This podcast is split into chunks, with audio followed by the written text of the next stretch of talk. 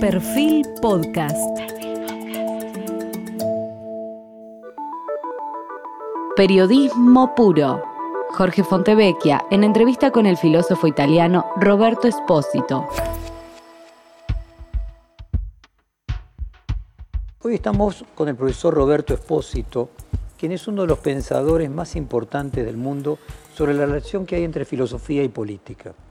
Sus puntos de vista sobre la biopolítica, la relación entre inmunidad y comunidad se han fortalecido más a raíz de la crisis de salud de los últimos dos años por el coronavirus. Espósito había considerado previamente un fenómeno que se puede percibir en la política mundial hoy. Las ideas básicas se deconstruyen y es necesario repensar qué es democracia o soberanía, entre tantas otras. Espósito describe su investigación de la siguiente manera. Mi trabajo se refiere al intento de ninguna manera fácil de indicar las palabras claves, los paradigmas, alrededor de los cuales se estructuran las coordenadas de un determinado momento histórico, incluso de una manera que no siempre es visible para el público, a simple vista. Esta, al menos, es la pregunta de la que partí y a la que todavía trato de responder hoy.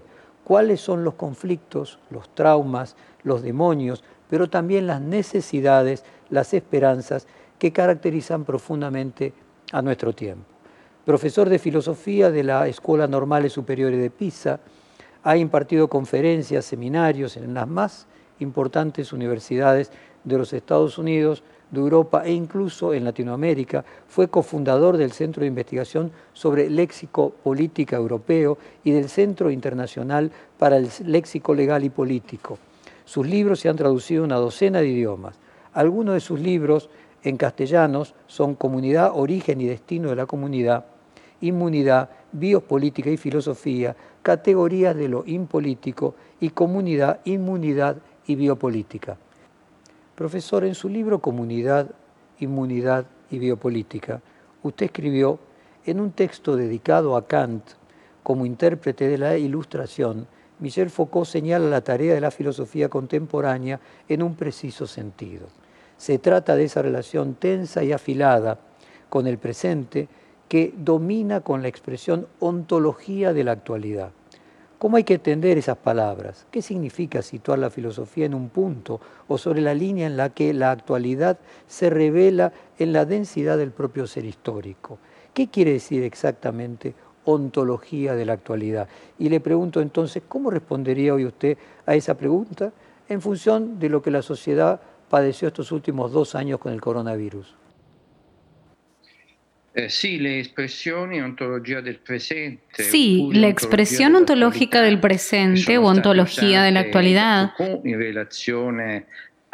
usada por Foucault en relación con el célebre ensayo de Kant, deben entenderse como la invitación, como el compromiso de la filosofía de comprender su propio tiempo en el pensamiento tal como fue formulada por George Hegel.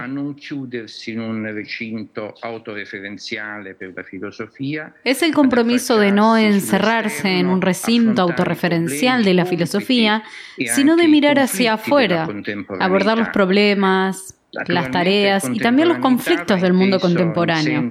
La contemporaneidad debe entenderse en un sentido complejo y no literal, no solo como la última de las épocas, sino también como un tiempo que incluye en sí mismo otros tiempos diferentes. Y precisamente esto nos ayuda a captar el quehacer de la filosofía Hoy, en medio de la pandemia, ser contemporáneo significa tener en cuenta a partir de nuestro presente también al pasado. Por ejemplo, pensar en cómo se han enfrentado otras pandemias, pero también la invitación de captar alguna tendencia sobre el futuro y adivinar cuál será la nueva sociedad. Ser contemporáneo significa situarse precisamente en esta intersección entre presente, pasado y futuro e intuir el sentido de la propia responsabilidad. Pasado e futuro e cogliere il senso della propria responsabilità. Profesor, la experiencia de la humanidad desde el principio de 2020 con el coronavirus puso más en cuestión nuestra idea de biología o de política. ¿Qué tradición merece repensarse con mayor eh, intensidad a partir de los cambios que produjo la pandemia? Ma entrambe ciò che è accaduto in questi due anni ci invita, anzi richiede, ci impone. Lo que pasó en estos dos años nos exige y nos impone un nuevo pensar, un nuevo repensar tanto de la política como de la biología y la medicina. Lo que debe repensarse esencialmente es la relación entre sí. La relación entre política y biología fue definida Foucault definì con il termine con el complejo y hasta controvertido término de biopolítica. La biopolítica es la implicación directa entre la política y la vida biológica, algo que se muestra cada vez más reciente y fuerte en nuestras sociedades. Hoy es imposible pensar los deberes y tareas de la política al margen de los problemas que plantea la biología. Algo que sucede no solo en términos de salud, sino también en nuestra relación con la vida y la muerte, o incluso con la sexualidad. Pero también es imposible mirar a la biología fuera del horizonte político. De ahí los fenómenos que desde principios del siglo XIX caracterizaron la modernidad, la politización de la medicina y la medicalización de la política. Cioè la politicizzazione della medicina e la medicalizzazione della politica, beh, Estos fenómenos van en aumento y se generalizan cada vez más. Nos entrega recursos, pero también conlleva sus riesgos. Ma anche con tutti i rischi che comportano. ¿Y qué textos clásicos sobre política debiera leer un filósofo o una persona amante de la filosofía a la luz de la experiencia de estos últimos dos años? Es una pregunta realmente difícil. Hay muchos textos y autores, todos extremadamente relevantes. Si pensamos en el mundo clásico, hay textos hoy decisivos como La República de Platón, no exentos de elementos que hoy definiríamos como políticos. En cuanto al tema general, el problema de la conservación de la vida y del vínculo de la vida individual con la vida colectiva la vida de nuestro cuerpo y del cuerpo político. No se puede dejar de pensar en Thomas Hobbes.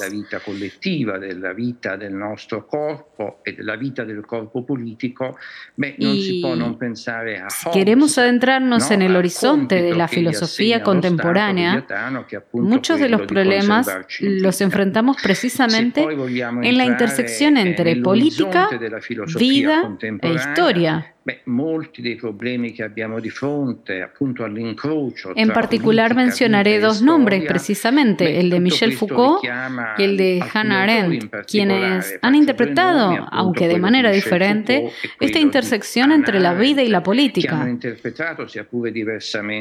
Pero también desde otros puntos de vista siguen siendo decisivos Walter Benjamin y Theodore Adorno. Su reflexión sobre los enigmas y abismos de la sociedad contemporánea y las instituciones decisivas sobre la cuestión de la justicia en su problemática relación con el derecho nos remiten a Simon Weil y al mismo Benjamin y también a Jacques Derrida. Inmunidad es un concepto sanitario que utilizó en los últimos dos años en relación con las vacunas, por ejemplo, tiene un reflejo en ontología política. ¿Cómo se debe pensar el vínculo entre comunidad e inmunidad? Ma dunque quello di immunità è un concetto Inmunidad es quizás más bien un paradigma vinculado al mismo tiempo a la salud y al e derecho. Anzi, prima è stato per quasi 2000 anni un paradigma esclusivamente giuridico. E Primero fue un paradigma exclusivamente jurídico durante casi 2000 años. E in entrambi i casi, sia sul piano del diritto, sia sul piano della salute, l'immunità allude all'esenzione da un pericolo anche, da un obbligo di carattere biológico o político. En los últimos dos siglos también abarca la salud. En ambos casos se alude a la extensión de un peligro e incluso de una obligación biológico-política. Luego, en la modernidad tardía, el paradigma inmunológico asumió un significado que va más allá de todos los límites hasta cruzar los dominios del derecho y la medicina e incluso la sociología de la tecnología. Adquirió un relieve que podríamos llamar ontológico algo relativo a la totalidad de la realidad, al ser de la realidad, hoy adquiere un rasgo cada vez más fuerte. Involucra toda nuestra experiencia simbólica, real e imaginaria, nuestra experiencia individual y colectiva. Con el advenimiento de la pandemia, lo que llamo el paradigma inmunológico se convirtió en el eje sobre el que se gira toda la experiencia contemporánea. Basta ver cómo hoy vuelve la necesidad de la inmunización contra el virus en todos los ámbitos de la vida. Desconozco el sentido de las palabras como infectadura que se usan en Argentina, pero supongo que se trata por un lado de la infección y por otro lado la forma de protegerse de ella. Definitivamente involucran la cuestión de la inmunidad. Infectadura in Argentina, ma presumo che appunto riguardi da un lato l'infezione e dall'altro il modo di proteggersi da essa e dunque in qualche modo eh, coinvolga direttamente la cuestione dell'immunità. Eh, volviendo con lo anterior, usted señala este dispositivo inmunitario, esta exigencia de extensión y protección originalmente perteneciente al ámbito médico y jurídico, progresivamente se ha ido extendiendo a todos los sectores y los lenguajes de nuestra vida. En la Argentina, durante la pandemia, como usted mencionó, la oposición política acuñó la idea de infectadura, independientemente de la respuesta que ella dio. ¿Vivimos bajo un poder médico? Ma sotto il potere della medicina sí y no. Sí no nel senso che la medicina invadió la todos los sectores de nuestra vida. Come dicevamo, tutti i settori della nostra Nos vita, impone reglas, norme, determina, determina controles continuos, pero al mismo tiempo nos protege. Bajo el paradigma inmunológico, la inmunidad es necesaria, pero implica un cierto riesgo necesario.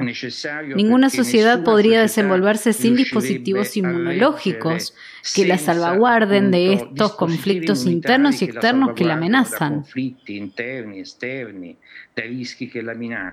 Existe un umbral que no debe ser superado, en el que la inmunización excesiva puede convertirse en una enfermedad autoinmune, puede bloquear y agotar la sociabilidad misma.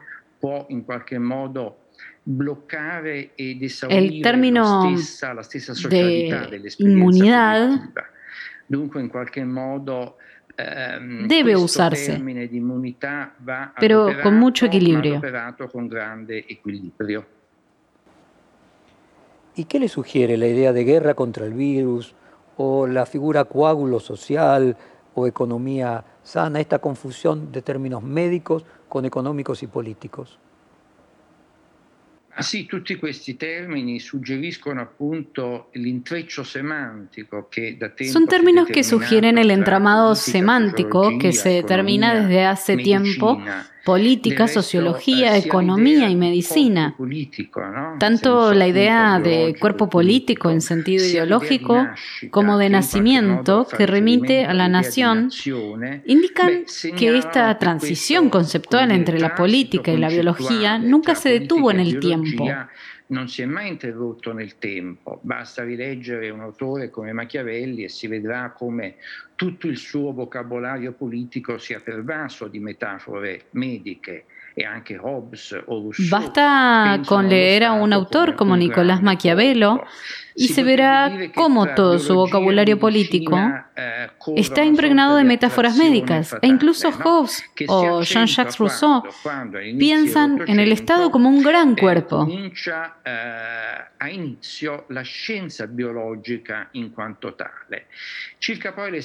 Podría decirse que existe una especie de atracción fatal entre la política y la medicina, que se acentúa cuando a principios del siglo XIX comienza a gestarse la ciencia biológica en tanto tal. La expresión guerra contra el virus se usó mucho estos dos años. Hay que ser bastante cautelosos porque implica un desplazamiento más del ámbito político al de la guerra. El término viral presupone naturalmente una referencia a la tecnología de la información, por ejemplo a los virus informáticos.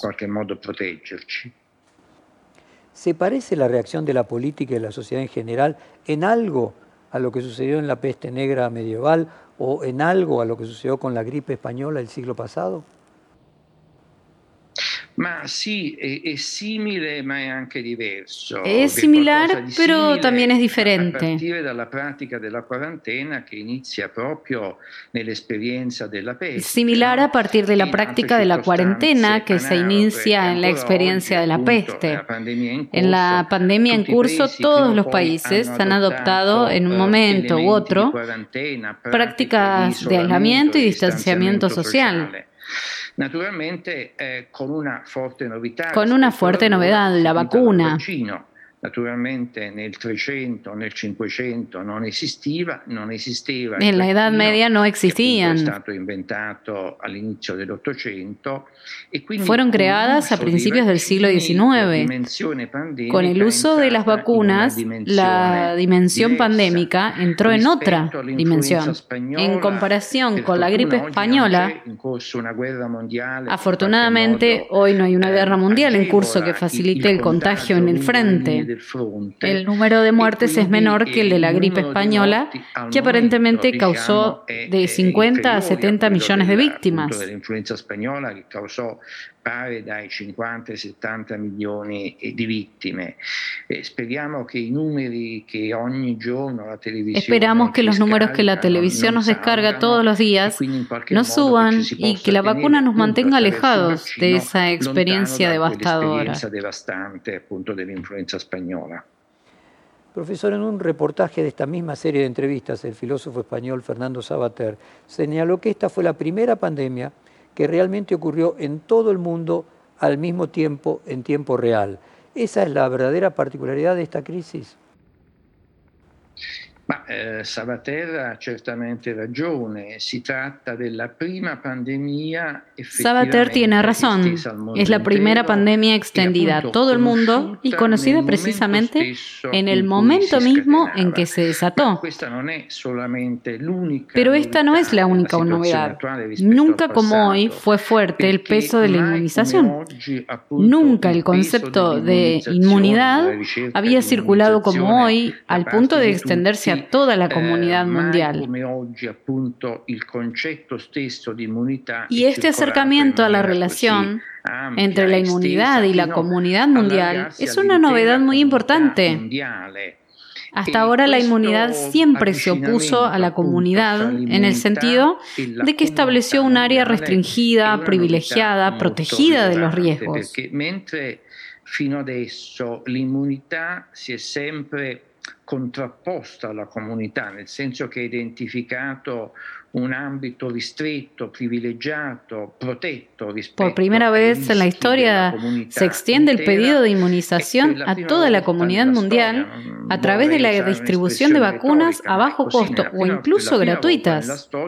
La richiesta di immunizzazione viene eh, estesa all'intera comunità. No será fácil, no estará libre de conflictos entre los diferentes estados o entre estados y compañías farmacéuticas.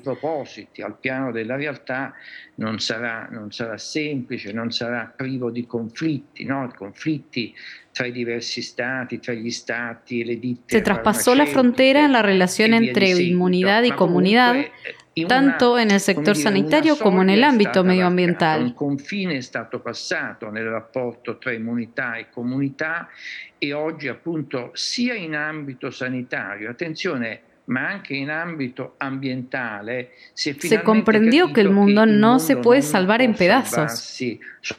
solamente a pezzi, no? La comprensión de que la salvación no debe ser en pedazos es un paso muy importante que marca la diferencia con situaciones pasadas.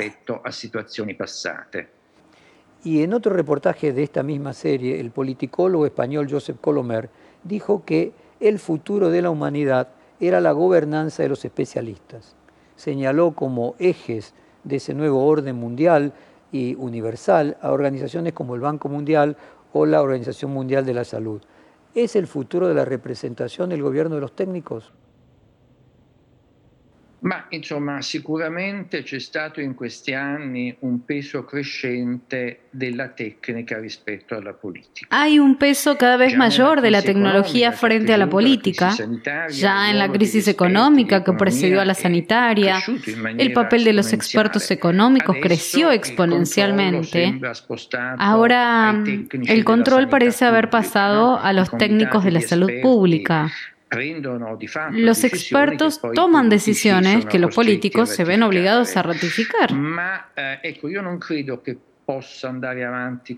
no creo que pueda seguir así por mucho tiempo. Tampoco que la representación pueda reducirse a comités de expertos. Sería un fracaso de la política. Llevaría a nuestras democracias a perder uno de sus elementos constitutivos, la soberanía popular. una parte importante dei propri elementi costitutivi, a partire dalla sovranità popolare, evidentemente. Paul Preciado escribió en el diario El País de España, le voy a leer textualmente, Roberto Espósito analizó la relación entre noción de política y comunidad y la noción biomédica y epistemológica de inmunidad. Comunidad e inmunidad comparten la misma raíz, manus, del latín. El manus era el tributo que alguien debía pagar por vivir o formar parte de la comunidad. La comunidad es un cum, con, manus, deber, ley, obligación, pero también ofrenda. Un grupo humano eh, religado por una ley y una obligación común, pero también por un regalo, por una ofrenda. ¿Qué sería la inmunidad como oposición? Ma dunque sì, ho letto i testi di Preciado e lo, lo Leí el texto de Preciado y lo agradezco. Che il contrario della comunità Eh, Pero no lo entendería como una oposición en el sentido de algo externo que se opone a la comunidad.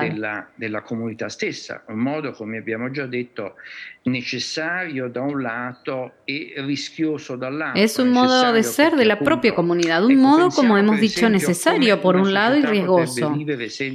Pensemos cómo podría vivir una sociedad sin el sistema inmunológico de la ley.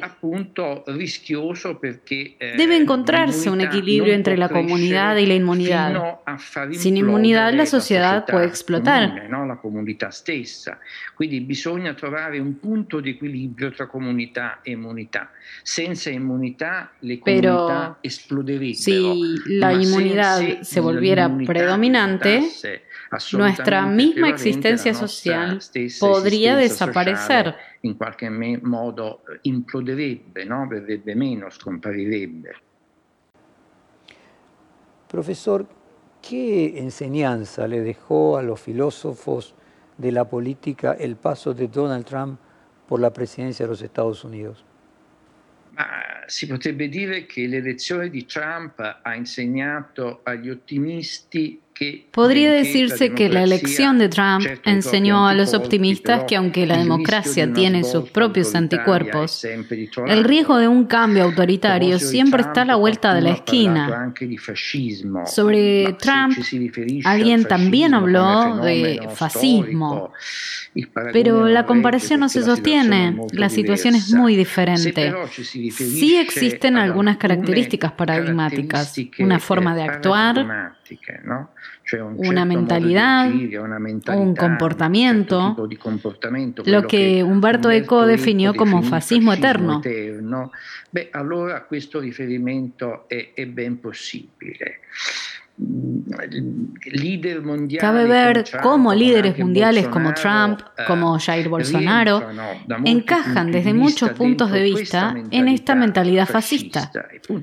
La filosofía puede aprender de todo esto que el tiempo no discurre linealmente. A veces vuelve, reaparece como un fantasma, incluso cuando ha pasado el tiempo. Si presenta a volte como un fantasma anche quando appunto il tempo è passato. Profesor, Mario Draghi es el ejemplo del tecnócrata especialista en su expresión máxima. ¿Constituye una solución su paso por el poder para Italia? Ma guardi, il caso di Draghi è molto particolare perché non El caso de Draghi es muy particular. No cabe duda de que su prestigio internacional ayudó a Italia en un momento muy difícil. Contribuyó en la elaboración e implementación del plan de vacunación masiva, también a utilizar los recursos europeos. Lo hizo con, como lo hizo a través de un gobierno técnico en el que entraron todas las fuerzas políticas a excepción de la extrema derecha liderada por Giorgia Meloni. Una solución así muy útil en esta fase, no puede durar mucho. Solucionó una emergencia pero no puede convertirse en regla. Un gobierno democrático no puede incluir a todas las fuerzas políticas, incluso opositoras. Se necesita de fuerza que pasen a la oposición.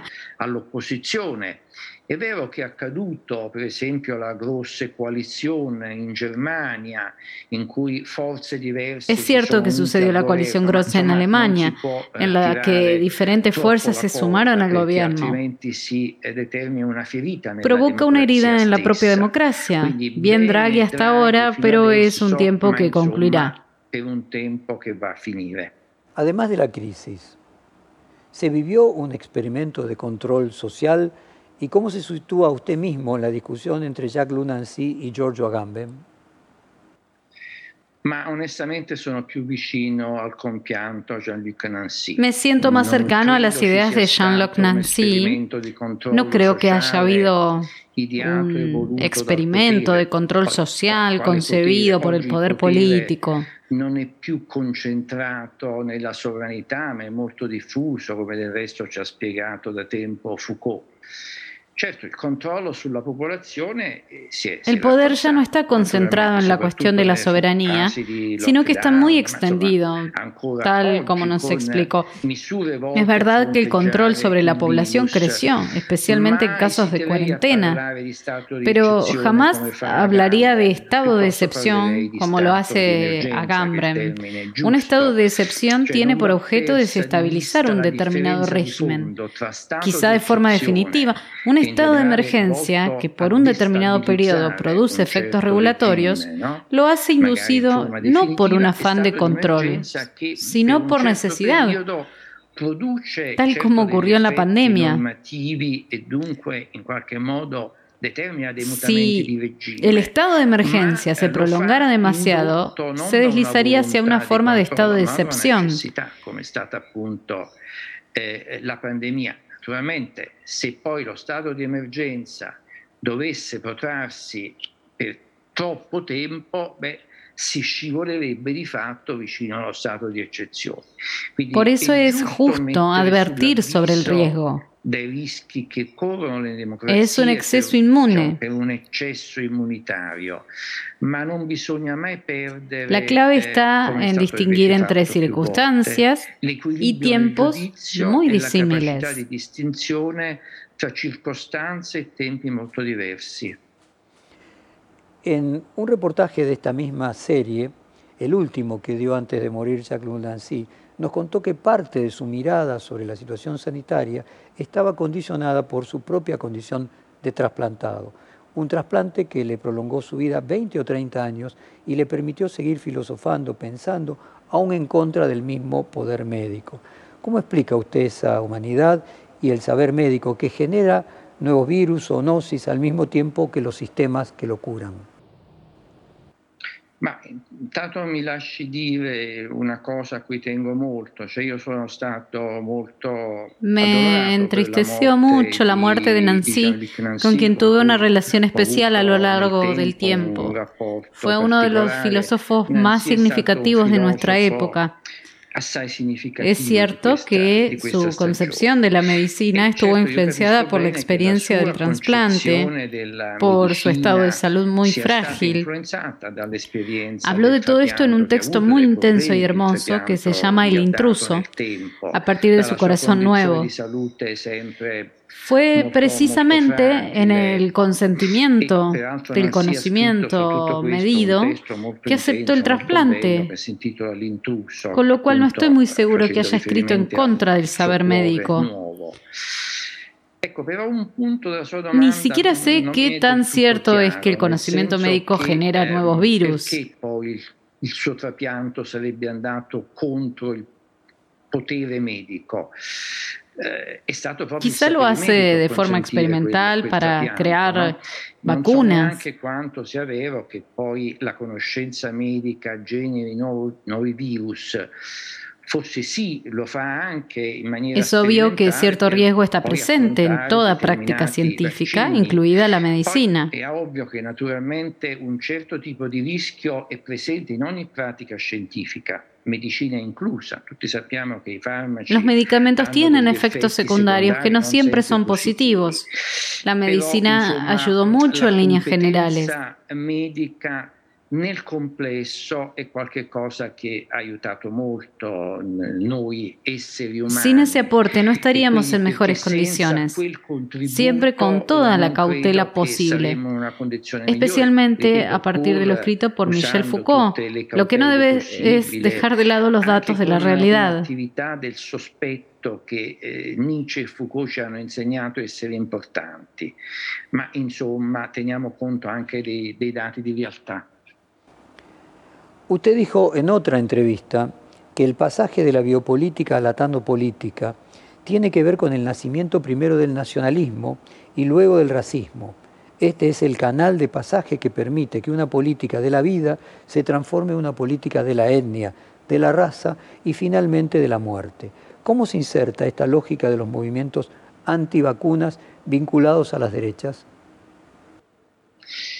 Ma eh, come ha capito io sono molto per, a favore delle distinzioni, diciamo, mm, mi paiono due cose El nacionalismo y el racismo contribuyeron al pasado, sobre todo como la conocemos a principios del siglo pasado, porque cuando imaginamos cómo hizo el nazismo de anteponer la vida de un pueblo a la de todos los demás o de alguno en particular, estamos en la transición de la biopolítica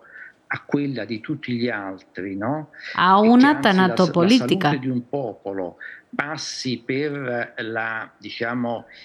los movimientos antivacunas son otra cosa. Estuvieron presentes desde que se inventó la vacuna. Se fundaban en el miedo irracional de ingresar un cuerpo extraño potencialmente dañino en el cuerpo. Luego fueron utilizados hoy por algunas fuerzas de derecha para desestabilizar regímenes políticos, incluso con consecuencias trágicas potencialmente nocivo nel proprio Contrarrestar esta defensa contra el virus puede causar muertes, pero no hay que confundirlos. Los movimientos antivacunas no nacen en la misma cuna del nazismo y el racismo, aunque a veces puedan producir consecuencias comparables. Il può determinare tutta una serie di morti, ma insomma non bisogna confondere le due cose. I movimenti antivaccino non nascono nello stesso alveo del nazismo o del razzismo, anche se a volte possono produrre conseguenze in qualche modo eh, paragonabili. Profesor, ¿cuánto del coronavirus se originó en el mercado de Wuhan y cuánto en la sociedad y el sistema político que lo produce? ¿Y cuál es la relación con la naturaleza que tiene el problema del coronavirus? Ma sul mercato di Wuhan, francamente, non, non lo so, nessuno. Nadie sabe cómo fue el nacimiento y la primera propagación del virus. Es cierto que el tipo de mercado en China permite un contacto permanente entre animales y los humanos, entre los animales domésticos y salvajes.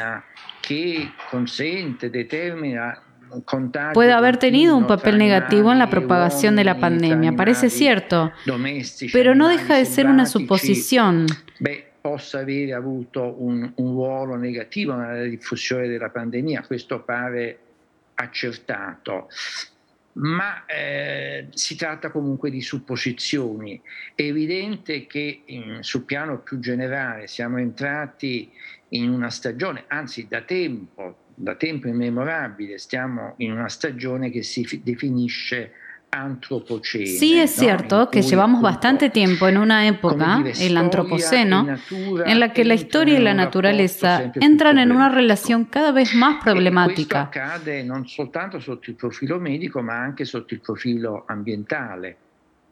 Sucede no solo desde el punto de vista médico, también el ambiental. Es algo nuevo. Durante milenios, el curso de la historia desembocó en un cauce diferente al de la naturaleza.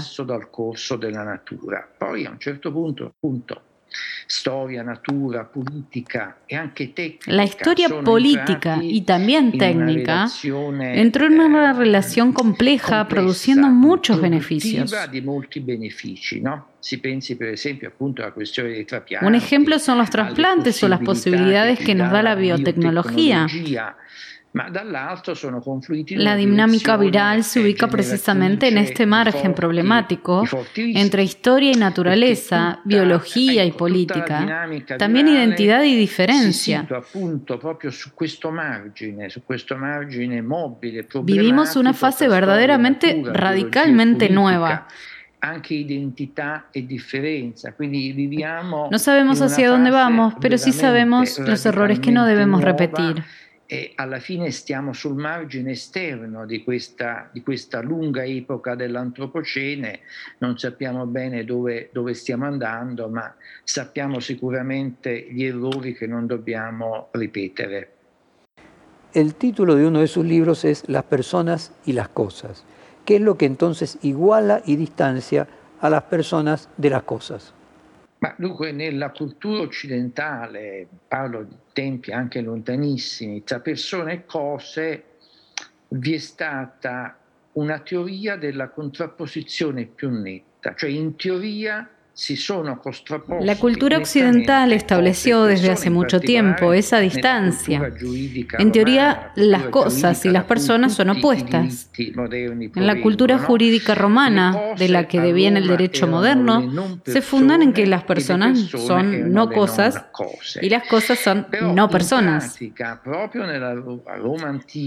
Aún así, desde la misma Roma y en toda la historia humana, algunas personas, como los esclavos, pero en parte también mujeres y los extranjeros, fueron tratados come cosas, excluyéndoselos de sus derechos como seres humanos.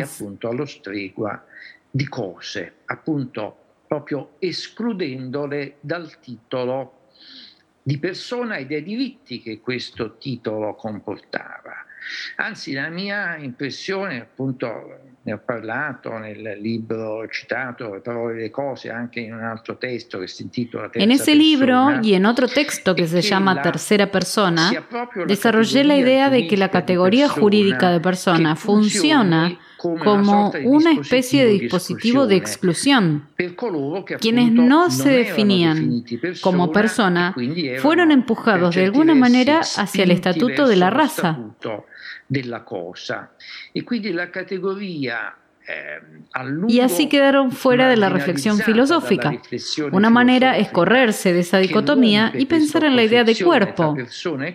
Debemos volver a la idea de cuerpo vivo y de cuerpo humano en particular. Exactamente una persona né una cosa e quindi è l'elemento che può metterle in contatto, in rapporto, cioè articolare tra loro persona e cosa. Per superare quella dicotomia dobbiamo rivolgerci appunto alla dimensione del corpo, del corpo vivente, del corpo umano vivente in particolare. Profesor, usted dijo que entre Nietzsche, Wittgenstein y Heidegger identificó a los tres más grandes autores que han establecido una fuerte relación entre las formas de vida y formas de pensamiento, naturalmente ambas en un modo muy diferente. Las formas de vida son una forma de política? Ma dunque, intanto aggiungerei a, questo, a questa triade di autori anche il nome già fatto di, di Foucault, ¿no? Peraltro Foucault ha avuto un rapporto A esos tres nombres habría que mencionar el de Michel Foucault. Existe una relación evidente en pensamiento y formas de vida.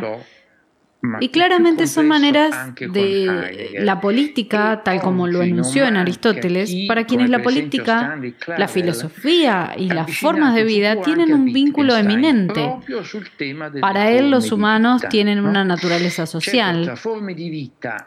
Pero la política es lo que hace que la vida, digamos la vida desnuda, sea una buena vida, un cruce entre la política y la filosofía.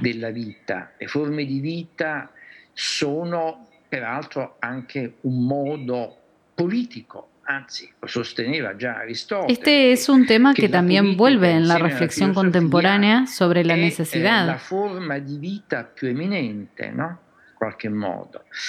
È presente in tutti gli esseri umani che hanno appunto una natura sociale, Pienso en particular en Hannah Arendt, para quien la vida política es precisamente una vita buona, un misto, el modo más digno de la existencia Questo è umana. un tema che torna anche nella riflessione contemporanea sulla grecità, penso in particolare a Hannah Arendt, per la quale appunto la vita politica è la modalità più degna dell'esistenza umana.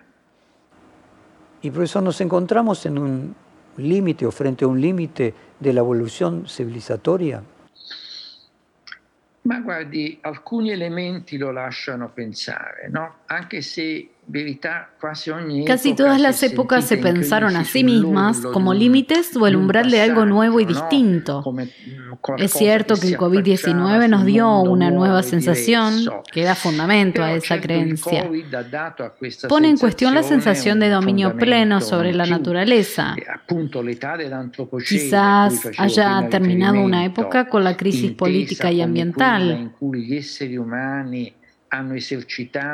Ya en el siglo XX se habló del fin de la filosofía, del fin de la historia, de la política. Anzi, forse già finita con questa pandemia e con la crisi ambientale. No debemos abusar de la idea de fin, pero claramente la está pasando algo nuevo. Existe la sensación de que deberíamos pasar página, pero puede continuar un desequilibrio fuerte entre países absolutamente ricos y países absolutamente pobres, o dentro de un mismo país, gente que lo tiene todo y otras personas que no tienen nada. Es difícil que este desequilibrio social, ambiental y sanitario dure mucho tiempo. o all'interno dello stesso paese tra, tra ceti che hanno tutto e ceti che non hanno nulla, no? È difficile che questo squilibrio, Quizás squilibrio no estemos al final de una era, sino de una civilización. possa durare a lungo e quindi forse sì, siamo alla fine di, una, di un'epoca se non di una civiltà. ¿Qué le sugiere el concepto inmunidad de rebaño aplicado a los políticos de nuestro tiempo? Ma dunque l'immunità di gregge esprime l'idea che una certa comunità, quando l'immunità raggiunge un certo Se basa en la idea de que cuando la inmunidad llega a un número muy alto de personas, termina salvaguardando incluso a los que no están inmunizados, eh, porque el virus no tiene espacio para circular y se detiene. Però attenzione, c'è una differenza molto importante perché Hay una diferencia di- si la inmunidad de rebaño es el resultado de una vacunación muy extensa como la que están llevando a cabo algunos países occidentales, aunque no sea una meta fácil de alcanzar. En cambio, si se entiende como la libre circulación del virus que planteó Gran Bretaña y en algún momento Brasil, lo que produce es un gran número de muertes de personas. e. Es una práctica tan radicalmente política que la inmunidad colectiva que debe usarse con mucho cuidado y circunspección. È un concetto che va usato con molta cura e circospezione. ¿Y cuál es el vínculo entre comunidad, comunismo y democracia? È un legame stretto ma problematico. Comunità e comunismo hanno la stessa radice. Hay una relación estrecha, aunque problemática. El común es la misma raíz, aunque en alemán y en inglés existen formas diferentes de referirse a la comunidad. Poi la comunità di cui hanno parlato autori come Bataille, Blanchot, Nancy, también está la idea que desarrollaron autores como George Bataille o Giorgio Agamben. El comunismo puede recostarse en la idea de la comunidad, pero desde el punto de vista de la práctica llevó a regímenes autoritarios o de ese estilo. Eh, totalitario. La democrazia è un'altra cosa, un lessico diverso, una verdadera democracia debe tener en cuenta tanto las reglas como los principios y los valores.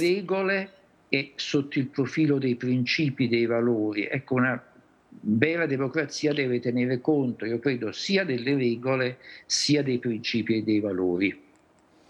Profesor, el filósofo argentino Alejandro Gropo escribió el trabajo Tres versiones contemporáneas de la comunidad hacia una teoría política postfundacionalista, en el que compara a su pensamiento con el de Jacques Lunancy y el de Ernesto Laclau. ¿Cuáles son hoy los puntos en común con esos dos pensadores y qué es para usted la comunidad hoy? Sì, beh, non conosco questo testo, lo leggerò molto volentieri, ma in ogni caso con Nancy eh, Hay un rasgo común con Ernesto Laclau, autor que aprecio más allá de la forma en que sus teorías han sido utilizadas en Argentina. Tengo en común el tema del conflicto como forma de participación.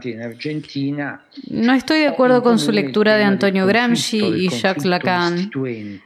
Con Nancy Laclau comparto la mirada sobre lo común. La comunidad no es un plan, no es una propiedad y no es una sustancia. Es un espacio vacío. La comunidad no es un pie, no es una propiedad. La CLO identifica el significante vacío como aquel que puede agregar movimientos de protesta y eh, constituir una política real. El significante vuoto como quello que puede agregar movimientos de protesta y constituir una vera parte política. Profesor, usted dice, le leo textualmente, un deber une a los sujetos de la comunidad, en el sentido de te debo algo, pero no me debes algo, que hace que no sean enteramente dueños de sí mismos. Les expropia en parte o enteramente su propiedad inicial, su propiedad más propia, su subjetividad, o es lo impropio lo que caracteriza lo común. ¿El deber constituye una ética social? sí, per munus, questo termine latino, si intende appunto un dono. Munus, el término latino, conlleva un dar que no espera una retribución.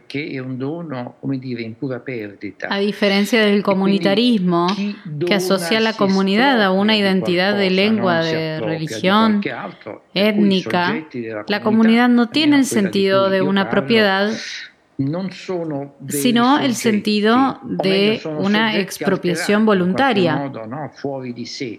E quindi diversamente dal comunitarismo che associa la comunità no es solo una forma de ética social, es la forma más alta de ética social. La comunitas non ha il senso di una proprietà, ma appunto il senso di una volontaria espropriazione.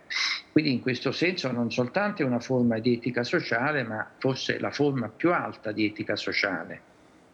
Usted afirma que el sujeto no es en sí mismo cerrado y homogéneo, sino que el lugar de una falla estructural, si el sujeto de la comunidad no es más el mismo, será necesariamente otro. No otro sujeto, sino una cadena de alteraciones que no se fija nunca en una nueva identidad. Hay una dialéctica entre afirmaciones identitarias individuales, como la lucha feminista, por ejemplo, o el antirracismo en los Estados Unidos, y las identidades nacionales, como los nacionalismos europeos? Ma intanto l'autore, il filosofo que ha pensato più radicalmente questo tema El filósofo que pensó más radicalmente el tema de la alteridad es Immanuel Levinas, que pensó en el corazón de la comunidad y la singularidad. No? E anche della singolarità. Circa poi la domanda sull'identità, bisogna la cuestión de la identidad necesita sí de hacer distinciones. Un altro conto sono le identità femminili o antirazziali, perché A diferencia del nacionalismo, la identidad femenina o ración son identidades de la diferencia, identidades diferenciales. Por supuesto que en filosofía, pero también en la realidad, uno nunca puede separar por completo la identidad. y la diferencia, porque para establecer una diferencia, uno también debe tener una identidad. Son matices complejos ma importante. Profesor Gianni Battimo, un poco en broma, en esta misma serie de entrevistas, dijo que si hubiera hoy una internacional socialista vigente, el líder debería ser el Papa Francisco. ¿Coincide usted con Battimo? Beh sì, per certi versi sì, intanto io Considero a Bátimo un autor muy importante, lo estimo y creo que tiene razón en este punto. Eh, La frase conlleva una dosis de exageración, pero el Papa Francisco tiene de hecho un radicalismo y un carisma que es difícil de encontrar hoy en otros líderes políticos especialmente la izquierda, es quien más que él representa hoy a los pobres, a los últimos, a los inmigrantes marginados de la tierra, y luego implementó una fuerte revisión de la doctrina cristiana, también en el nivel dogmático, que incluye al máximo incluso a los no creyentes o creyentes de otras religiones, lo que lo llevó a asumir batallas batallas con el clero de Roma.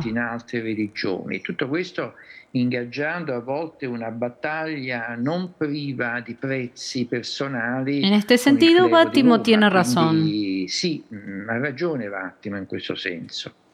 Finalmente, profesor, nuestra última pregunta. Usted habla del momento en que la crónica empieza a ser historia. ¿Cuál es el aporte que se puede hacer desde el periodismo a este movimiento intelectual y dialéctico? Un contributo importante. Contributo importante in questo proceso Le corresponde una contribución importante. Es cierto que el periodismo está en crisis. Su importancia también se mantiene respecto al mundo de las redes sociales. El periodismo, cuando es serio, tiene esa posibilidad extra de profundizar en los hechos y abrir el discurso a horizontes que de otro modo permanecerían hoy cerrados. Es un poco el sentido de entrevistas como esta, con un periodista como usted. Da parte de un grande giornalista, qual è lei? Profesor Roberto Espósito, muchísimas gracias por esta hora de profunda conversación. Tenga usted buenas noches. Perfil Podcast.